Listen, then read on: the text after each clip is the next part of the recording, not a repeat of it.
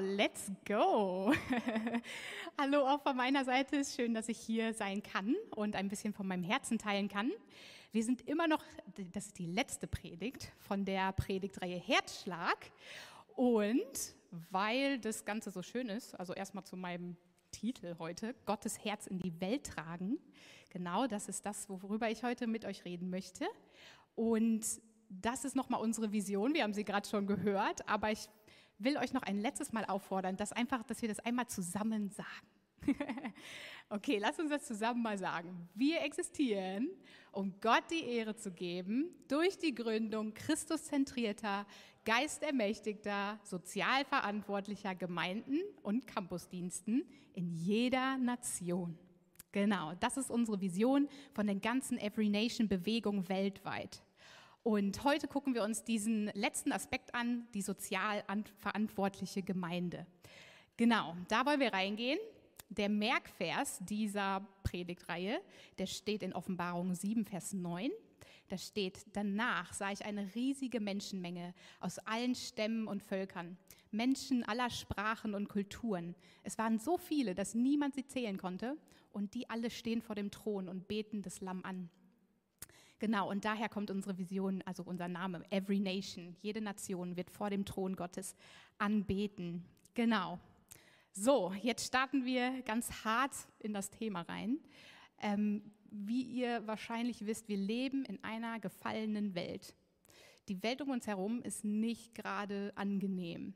Es gibt viel Krieg, es gibt ähm, Gefangenschaft, es gibt Gewalt, es gibt Prostitution, Ausbeutung, Krankheit, ähm, Machtstreben, alles Mögliche um uns herum. Und in diese kaputte Welt hat uns Gott reingestellt, ganz bewusst ähm, uns reingestellt. Ähm, ich wollte, ja, ich will mal mit euch in diesen Text am Anfang gucken, in Johannes 17. Das ist so ein Gebet, was, was Jesus zum Vater schreibt, schreit, bevor er gekreuzigt wurde. Und da sagt er, ich bitte nicht, dass du sie aus der Welt nimmst, sondern dass du sie bewahrst vor dem Bösen. Gleich wie du mich in die Welt gesandt hast, so sende ich auch sie in die Welt. Also so wie Jesus die Herrlichkeit verlassen hat und in diese dreckige, kaputte Welt gekommen ist, das will er auch mit uns machen. Er will uns nicht einfach wegnehmen, dann wäre ja alles Gute irgendwie weg hier aus der Welt. Also das, das Licht wäre total verschwunden aus der Welt. Nee, er hat uns extra hier gelassen, damit wir die Welt verändern, dass wir das Licht in diese Finsternis hineinbringen. Das ist was, wozu er gesandt wurde und wozu er uns auch sendet. Und dieser Satz, der letzte, gleich wie du mich in die Welt gesandt hast, so sende ich auch sie, das hat so viele Auswirkungen, weil das, also das, dieser Satz hat so krasse, so einen krassen Inhalt und dieser Inhalt, da will ich mit euch heute ein bisschen reingehen. Was bedeutet das? Genau, aber erstmal möchte ich euch ein bisschen erzählen aus unserer Every Nation Bewegung weltweit, wie Menschen das ganz konkret schon machen. Ähm, wir haben so viele Gemeinden auf der Welt und jede Gemeinde hat irgendwie einen Schwerpunkt, wo die Welt verändert wird durch diese Menschen. Zum Beispiel Mumbai, da wurde der Transformers Club gegründet. Und die Geschichte fand ich ganz spannend. Also da, da war so eine ganz kleine Gemeinde, äh, ein Pastor mit ein paar Studenten und die wurden eines Tages gefragt, ob sie, ob sie ein Tagesprogramm machen könnten für ähm, Kinder, die in Bordellen geboren wurden. Und die dachten sich, ja, lass uns das machen, so soziale Verantwortlichkeit und so. Ähm, und aber während sie das gemacht haben, hat Gott einfach ihr Herz so gebrochen für diese Kinder, dass sie gar nicht mehr aufhören konnten, diesen Kindern zu dienen. Und was eigentlich nur ein einmaliges Ding war, ist in diesem Transformers Club geendet.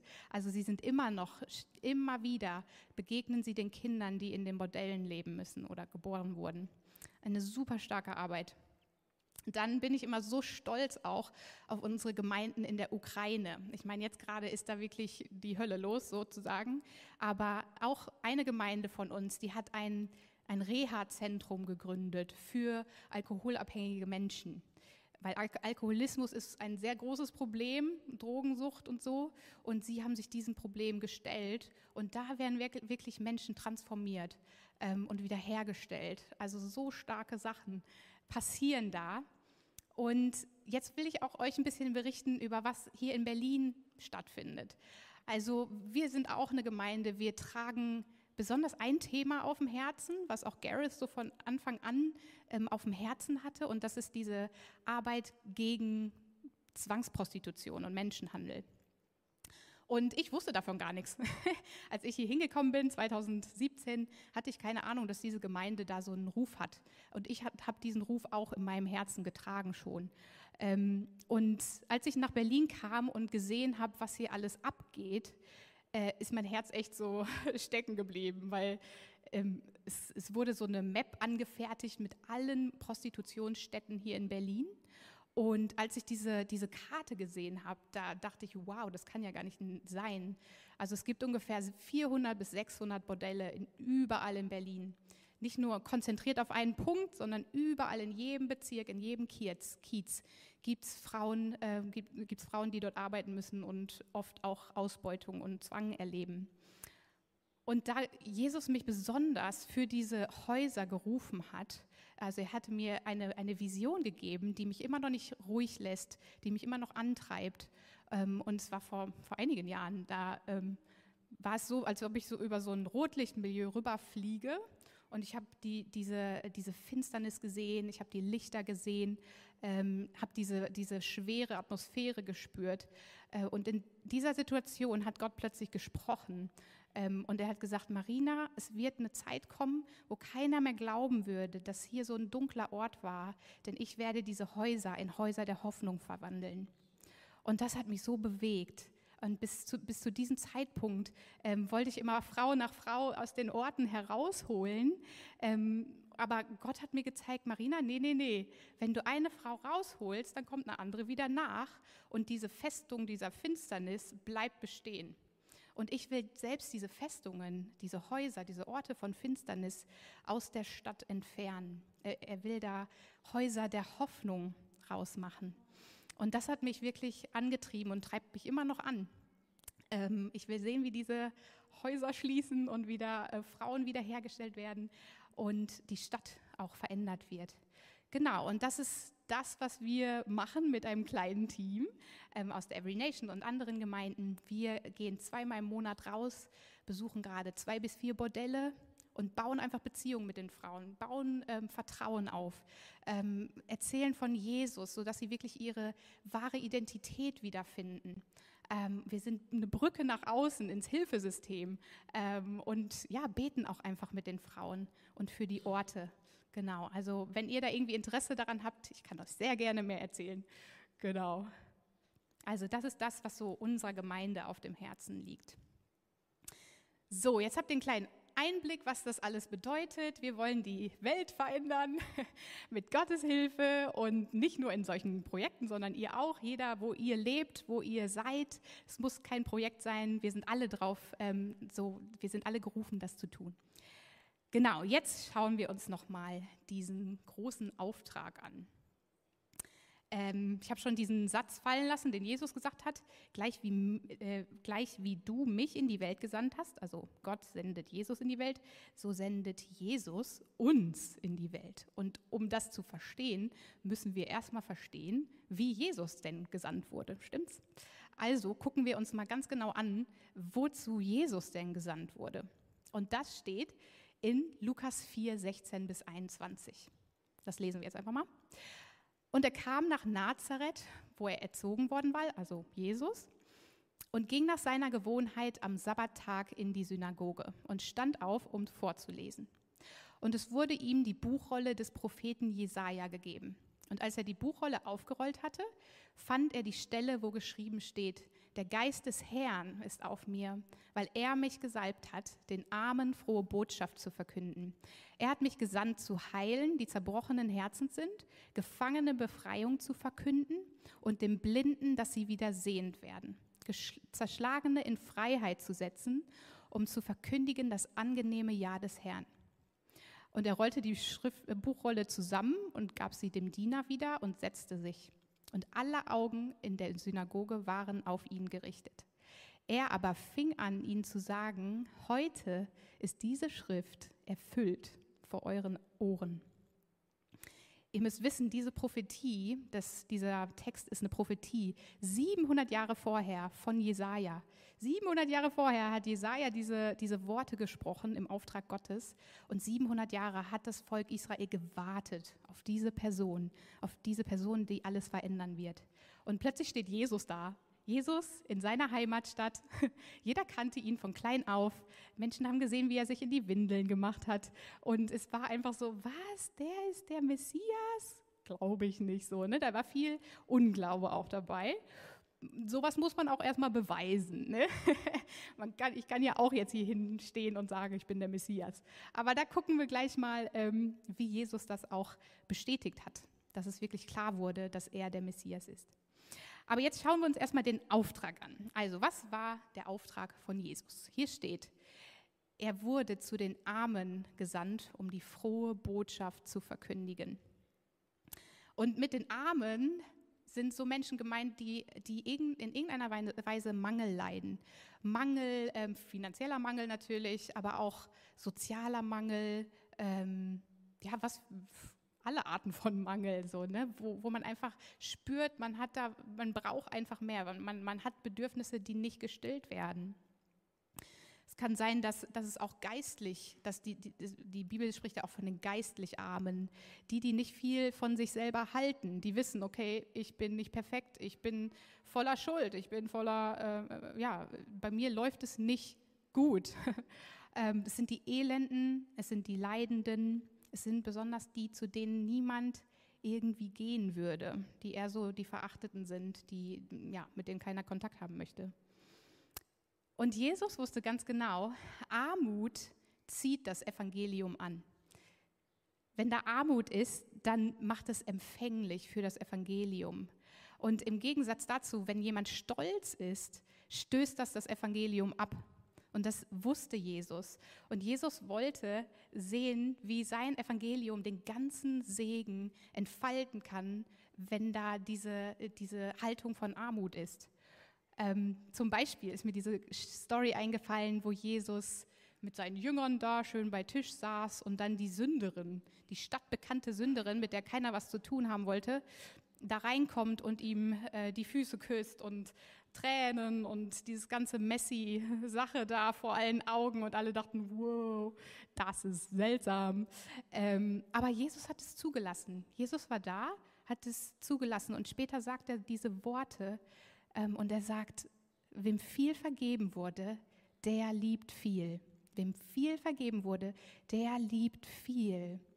Also er weiß, wenn ich zu diesen Menschen gehe, die eh nicht viel von sich halten, da kann ich meinen ganzen Segen ausgießen und, und sie werden so viel lieben, sie werden so viel Freude haben aufgrund von dem, was ich für sie machen kann.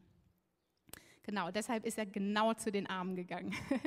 und es ist auch spannend, die, die Pharisäer, diese gelehrten äh, religiösen Menschen, die haben die Armen zu der Zeit abgestoßen. Die hatten, haben sich überhaupt nicht um Arme gekümmert.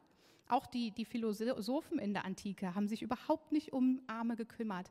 Und Jesus dagegen, er stößt das ab, was menschlich gesehen groß ist, und er geht genau zu denen, die verstoßen werden von der Gesellschaft.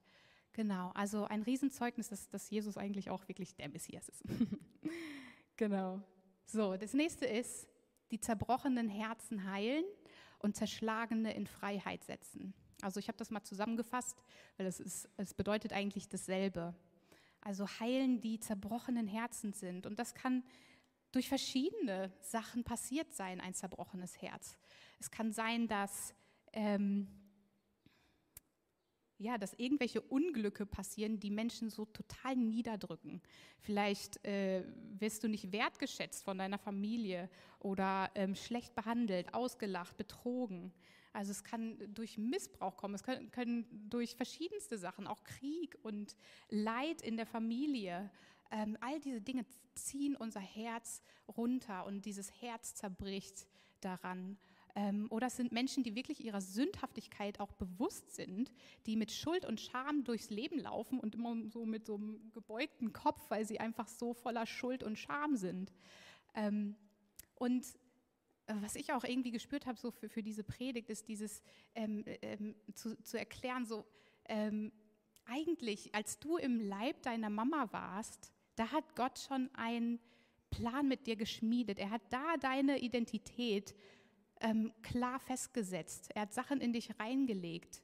Aber als du in diese Welt geboren wurdest, ähm, da, da, hat der Feind versucht, der Teufel versucht immer das zu zerstören. Er will deine Identität zerstören, er will das zerstören, was, der, was Gott dir eigentlich gegeben hat. Und das, das will, will, Jesus dir zurückerstatten. Er will nicht, dass du ständig ähm, beraubt wirst von dem Teufel und er will dich in das volle Potenzial bringen, was Jesus schon vor deiner Geburt festgelegt hat. Und das ist das, wozu Jesus gekommen ist. Er will das wiederherstellen, was der Feind dir gestohlen hat. Und auch, also selbst mein Zeugnis ist es auch, also als ich weiß ganz genau, Gott hatte einen anderen Plan mit mir. Und dann kam der Feind und hat mich mit Ablehnung total runtergezogen. Ich war auf der Welt und dann kam Situation nach Situation, wo ich Ablehnung erfahren habe. Und dann kamen diese Lügen in meinen Kopf. Ich bin nichts wert, ich kann nichts, ich soll lieber still sein. Ähm, und so war ich auch. Ich war still, ich war schüchtern, ich habe mich nichts getraut. Und ähm, mit der Zeit als ich mit Jesus unterwegs war, hat mir Jesus meine Identität offenbart. Und ich konnte aus diesen ganzen Lügen wieder rauskommen und Schritt für Schritt in das kommen, was Jesus wirklich für mich hat und was er mit mir machen will. Und das will Jesus machen. Er will euch wiederherstellen. Er will jedem Mensch, jeden Mensch wiederherstellen in das Potenzial und in den Plan, den Jesus schon geschmiedet hat, vor, äh, bevor man die Welt entdeckt hat. Genau, das ist, was er tun möchte. Ähm, genau, dann ist dieser Punkt Gefangenenbefreiung verkünden. Das ist eigentlich auch so genau das Gleiche. Ne? Also manchmal sind wir gefangen von Lügen, die in unserem Kopf sind. Zum Beispiel, du bist nichts wert, du kannst ja nichts. Weißt du, diese, das ist wie so eine Fessel, die dich die ganze Zeit irgendwie festhält und du kommst einfach nicht weiter, weil du immer denkst, ja, ich kann das ja nicht, ich kann das ja nicht. Aber du kannst es eigentlich. Und Jesus ist gekommen, um zu befreien, diese Festungen in unseren Gedanken zu niederzureißen. Und auch, klar, können Süchte irgendwie da sein. Ähm, Begierde ist eine ganz große Sache in Berlin. Davon kann man voll gefangen sein. Man kann versklavt werden von diesen ganzen ähm, Bedürfnissen oder wie man das auch sagen möchte. Habgier zum Beispiel, Geld. Man kann nur dafür leben, ähm, irgendwie genug zu haben. Man kann, wenn man nicht großzügig sein kann, ähm, ist auch ein Riesengefängnis, in das, in das wir feststecken können. Und Jesus ist gekommen, um das ähm, zu zerstören, um uns frei zu machen davon. Genau. Dann der letzte Punkt, Blinden zu verkünden, dass sie wieder sehend werden. Jesus hat das natürlich so wortwörtlich gemacht, lesen wir in den Evangelien. Ähm, aber ich glaube, er will auch, dass die geistlichen Augen in unserer Gesellschaft wieder sehend werden. Wenn ihr unsere Gesellschaft anguckt, viele sind total in die Irre geleitet von irgendwelchen Ideologien, von irgendwelchen Glaubensansätzen, die einen total in die Irre führen. Und ich glaube, Jesus will die geistlichen Augen öffnen, damit wir wieder einschätzen können, was ist hier eigentlich los? Woher kommt es her eigentlich alles? Und was ist gut für mich und die Gesellschaft und was ist schlecht für uns? Genau, also er ist auch gekommen, um Blinde wieder sehen zu machen. So, jetzt die Frage, wie hat er das denn gemacht? Wie äh, hat er bewiesen, dass er der Messias ist? Und wir sehen, wenn wir die Evangelien lesen, sehen wir ganz, ganz viel davon. Besonders dieser Teil, dass er wirklich zu den Zerbrochenen gegangen ist. Er ist zu den Geringen gegangen. Er hat Liebe und Annahme und Freundlichkeit gegeben. Er hat Zeit mit denen verbracht. Er saß mit den Sündern am Tisch und die Pharisäer kamen an und sagen, hm, was machst du denn hier mit den Sündern? Und er hat einfach Freude gehabt, einfach mit diesen Menschen zusammen zu sein. Und dadurch ist so, das ist dieser Effekt von heilender Gemeinschaft. Wenn man mit heilen Menschen zusammen sind und die dir deine, deinen wirklichen Wert zeigen, dann heilt das die Seele. Und das hat Jesus echt oft gemacht. Dann war diese übernatürliche Ebene auch da. Also er hat geheilt, er hat Menschen geheilt von Krankheit, er hat befreit, Dämonen sind verschwunden ähm, und Menschen wurden wirklich wieder frei. Ähm, und das kann man nicht einfach so machen. Das ähm, muss wirklich jemand, kann nur jemand machen, der wirklich von Gott gesendet ist. genau, deshalb war das auch ein Beweis, dass er wirklich der Messias ist. Und eine wichtige Sache, die mir noch eingefallen ist, ist, er hat wirklich Gnade, so, so viel Gnade gehabt, aber nicht nur Gnade, sondern auch Wahrheit. Er hat auch Wahrheit gesprochen, die manchmal ein bisschen wehgetan hat, aber die in die, äh, in die Freiheit geführt hat. Genau, also das ist das, wie Jesus das gemacht hat. Und merkt euch das, weil das hat ja auch viel mit euch zu tun, wa? Genau. Also was ist passiert, als Jesus aufgekreuzt ist? Hoffnungslosigkeit wurde verändert in Hoffnung. Ähm, die, die getrauert haben, haben plötzlich in Freude gejubelt. Und Transformation ist passiert. Ähm, Dinge wurden wiederhergestellt. Das Herz, der Körper, die Seele, der Geist wird alles wiederhergestellt. Und das ist das, was, was Jesus machen will, auch heute noch. Er transformiert Leben. Genau. Ähm, so, jetzt, upsie. So, wie konnte Jesus das machen? Das ist auch eine gute Frage. Weil eigentlich, wenn wir uns vorstellen, Jesus hat eigentlich die Göttlichkeit abgelegt, als er aus dem Himmel kam. Er war ein Mensch, ein Baby, ein hilfloses Baby. Und ähm, wenn wir, also jetzt habt ihr diesen Vers schon gelesen, aber da liegt der Schlüssel drin, dieser erste Teil der Prophetie. Da steht, der Geist des Herrn ist auf mir, weil er, also Gott, mich gesalbt hat.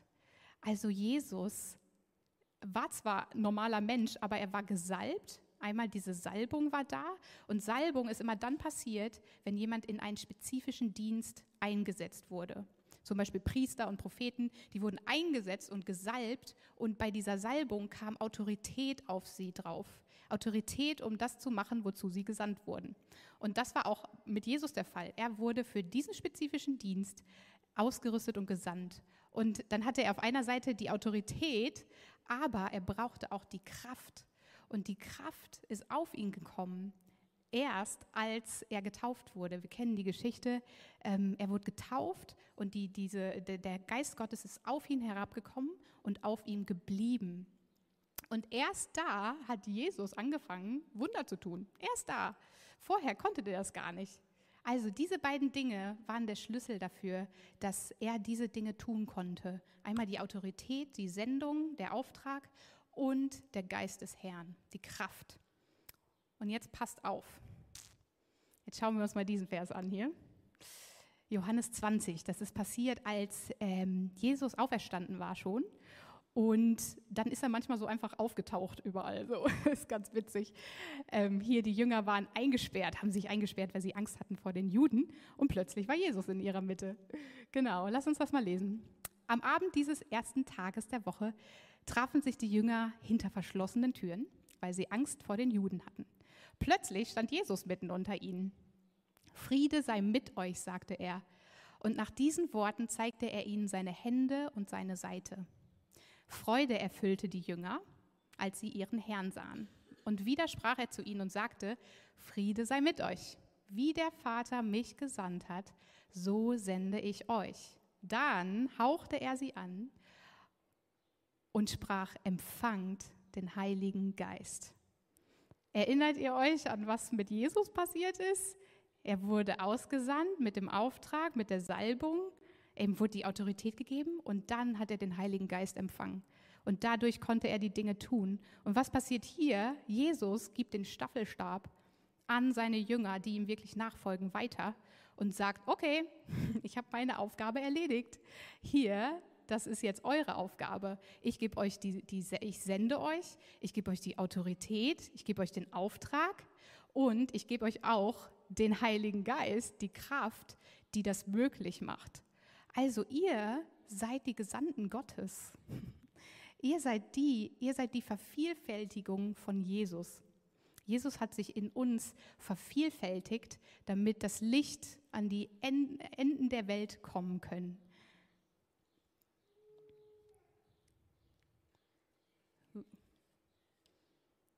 Genau, also Fazit ist, wenn du hier sitzt und wenn du wirklich Jesus nachfolgst vom ganzen Herzen, dann gilt es auch für dich.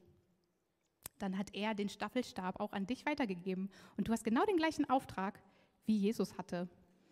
Das ist sehr spannend. ähm, und da müssen wir viel lernen und vertrauen, um da reinzuwachsen in diese großen Schuhe, um diese Taten zu tun, die Jesus auch getan hat und die Welt zu verändern. Genau. Und zum, zum Ende hin möchte ich gerne darüber reden, ähm, weil alles beginnt mit einem gebrochenen Herzen. Also äh, bei mir zumindest war es so, ich bin jetzt nicht aufgewacht plötzlich und dachte, ja, ich gebe mein Leben mal dafür hin, um Frauen in den Bordellen zu besuchen. nee, das habe ich mir nicht so einfach irgendwie ausgedacht. Ähm, 2011 war so ein Jahr, wo Gott ähm, mein Herz für diese Frauen gebrochen hat. Ich, ich, bin mit diesem Thema Menschenhandel konfrontiert worden und ich war schockiert davon, was in meiner Umgebung, in meiner Stadt passiert. Ich dachte immer, das passiert irgendwo am anderen Ende der Welt. Ähm, aber zu wissen, so, okay, das ist auch mein Problem. Es, ist, es passiert um mich herum. Dieses krasse Unrecht, was Frauen da passiert und auch Männern da passiert. Ähm, genau, das war für mich das schlimmste Unrecht, das, das Schlimmste, was einer Frau oder einem Mann passieren kann. Ähm, so gegen, gegen den Willen ausgebeutet werden, zu werden, das Intimste, was man eigentlich hat. Ähm, und daraufhin habe ich viel mich damit beschäftigt und ähm, viele Tränen sind geflossen, weil Gott wirklich da was in meinem Herzen gemacht hat. Ähm, und an einem Abend war ich wieder am Beten und ich weiß nicht mehr, bestimmt am Weinen wegen diesem Thema. Und plötzlich spricht Gott und sagt, Marina, ich habe dir das nicht umsonst auf dein Herz gelegt. Ich habe das auf dein Herz gelegt, weil ich dich rufe zu den Frauen. Vertraust du mir, dass ich irgendetwas mit dir da anfangen kann? Und ich war so, oh, nein, ich will nicht. Ähm, aber ja, ich habe dann einfach Ja gesagt. Aber das ging nicht, es war nicht aus einem Pflichtbewusstsein, es war nicht aus irgendeinem Druck, es war nicht aus einem egoistischen Motiv. Es war, weil Gott mein Herz für diese Frauen gebrochen hat. Das war alles, warum ich das mache. Und deshalb, genau, also alles fängt eigentlich mit einem gebrochenen Herzen an. Ähm, wir können ganz viele Dinge tun. Du kannst jetzt hier rausgehen und denken, ja, wo muss ich jetzt anfangen hier? Welt retten, okay. nee, Gott will erstmal an, an deinem Herzen arbeiten, damit du das mit vollem Herzen machen kannst. In 1. Korinther 13, ähm, genau, da steht diese krasse Bibelstelle. Ähm, da steht, wenn ich alle meine Habe austeilte und meinen Leib hingebe, damit ich verbrannt würde, aber keine Liebe hätte, so nützte es mir nichts. Also du kannst jetzt anfangen, irgendwas Krasses, Extremes zu machen, all dein Geld weggeben äh, oder was auch immer, Märtyrer werden. Aber wenn du, wenn du das aus, aus, aus einer falschen Motivation heraus machst, dann ist das vor Gott nichts wert. Deshalb, also wo ich uns zu aufrufen möchte, ist, dass wir für unser Herz beten, dass wir beten, Herr, brich mein Herz für das, was dein Herz bricht.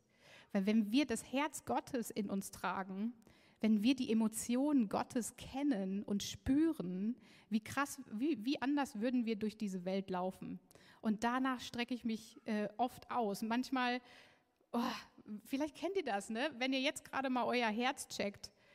Äh, ich check oft so mein Herz und denke, boah Gott, das ist so kalt, da ist so, so viel Kälte in meinem Herzen du musst da was machen in meinem Herzen, dass es wieder anfängt zu schlagen für das, was, wofür dein Herz schlägt. Ähm, genau, und deshalb will ich auch gleich später in der Ministry-Zeit ein bisschen Zeit dafür geben, um zu Gott zu rufen, Herr, brich mein Herz für das, was dein Herz bricht. Zeig mir diese Emotionen, die du fühlst, damit ich nicht äh, einfach so in meiner Couch sitzen bleibe, sondern dass ich auch bewegt werde, zu den Enden der Erde zu gehen, zu den Verlorenen, wo auch immer hin. Ähm, ja, aber es fängt in unserem Herzen wirklich an. Und das ist diese Liebe können wir nicht produzieren. Vielleicht hast du es schon mal probiert, einfach so aus eigener Kraft jemanden zu lieben oder irgendwie ganz toll zu sein. Und du hast nach einmal oder zweimal hast es geschafft und dann pff, war eh wieder vorbei. Also es, wir können es nicht aus eigener Kraft produzieren. Es muss vom Heiligen Geist kommen. Es muss aus dem Herzen Gottes in unser Herz reinkommen. Genau, und da will ich später für Zeit geben. Genau, aber ja, um, um das nochmal abzuschließen, also Gott ist auch aus einem gebrochenen Herzen, äh, hat er Jesus gesandt. Gottes Herz wird so zerbrochen über diese Welt. Und das lesen wir in Johannes 3, Vers 16. Viele kennen diesen Vers. Da steht, denn so sehr, so, so sehr hat Gott die Welt geliebt. Diese kaputte Welt, diese ähm, dunkle Welt, wo so viel Schlechtes passiert. Gott hat sie so, so sehr geliebt dass er seinen einzigen Sohn gab, damit jeder, der an ihn glaubt, nicht verloren geht, sondern ewiges Leben hat. Also er hat diese ganzen Dinge gesehen, zerbrochene Herzen, Gefangenschaft. Er hat gesehen, wie der Teufel rumgeht und Lügen ein, eintrichtert in den Menschen, sie in die Irre leitet, damit dumme Sachen passieren. Er musste das alles mit ansehen und er hat gesagt, ich kann das nicht so lassen. Das darf nicht so bleiben. Und dann hat er sich entschieden, Jesus zu senden, von dem wir gerade gehört haben, den Messias zu senden, damit er zu den Zerbrochenen geht, damit er zu denen geht in den Gefängnis, die Gefängnistür öffnet, dass sie rausrennen können in die Freiheit. Und wisst ihr, als Jesus am Kreuz starb, da hat er dem, dem, dem Teufel die größte Waffe genommen. Und seine größte Waffe war deine Sünde, deine Schuld. Und am Kreuz, ich, ich liebe diesen, diesen Vers aus Jesaja, ich weiß nicht, wo er steht, aber da steht, wenn unsere Sünde auch rot ist, blutrot ist, wie Scharlach, so wird er unsere, uns reinwaschen, weiß wie Schnee.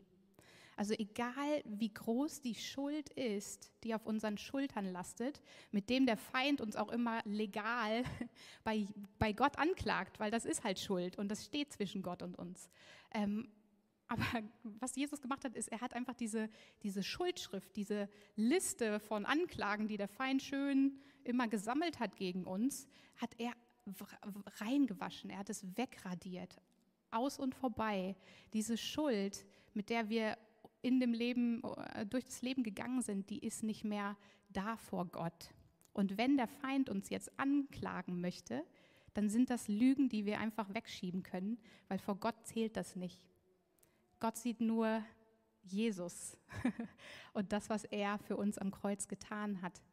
Und wenn du hier auch sitzt und denkst, okay, ich fühle immer noch diese Scham, ich fühle äh, mich schuldig, ähm, ich weiß, die, da ist ein Haufen voller Schuld vor Gott. Vielleicht bist du schon Christ, vielleicht bist du noch kein Christ, vielleicht hast du, ähm, hörst du das zum ersten Mal.